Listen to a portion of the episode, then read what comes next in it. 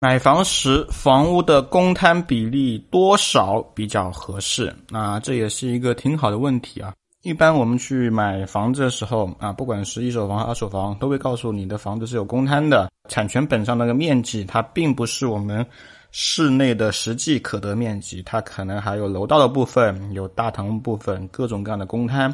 所以很多人会问，多少公摊是合理的，以及啊，得房率是不是越高？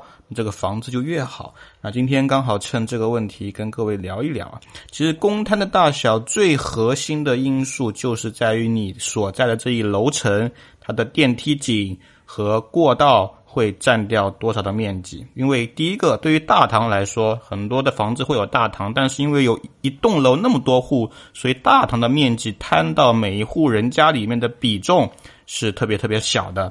但是标准层每一个楼层的面积，因为每层都有，所以这一块是特别特别啊吃掉公摊面积的。所以啊，一层它有几部电梯，以及它的一个走道有多长，决定了你的得房率有多少。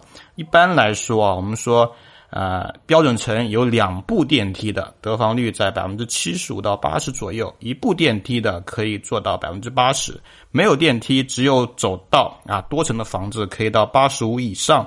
啊，这样的面积啊，这是一个比较常规合理的一个数字啊。各位如果去买房子的话，可以去问一下。那如果到三部电梯，那可能就要七十左右了。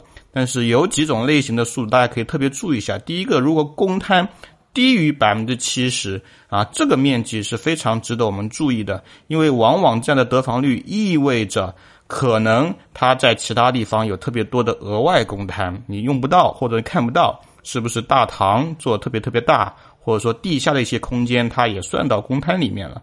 所以这个你一定要问一下，如果得房率啊低于百分之七十了，六十几，那这个房子第一个我觉得性价比极低，第二个它肯定很有很多的设计不合理的地方。但是同样很多人会问啊，是不是得房率越高越好？啊，我们到八十五以上九十啊，是不是越高越好？这个问题呢，也对也不对啊。对的原因在于得房率越高，意味着我们的室内面积越大，那对于我们来说就越实惠嘛，对不对？但为什么也说也不对呢？但是相比较高端类住宅或者说改善类住宅，其实用户也特别希望有一个比较好的会所、比较好的大堂，能够给他带来一些生活品质的改善。所以，如果那样的房子，我们还在极度的追求得房率。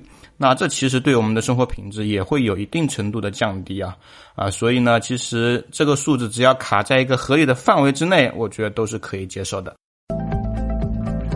认认真真聊地产，实实在在谈买房，更多楼市资讯，微信搜索“真有好房”小程序，我在这里等你。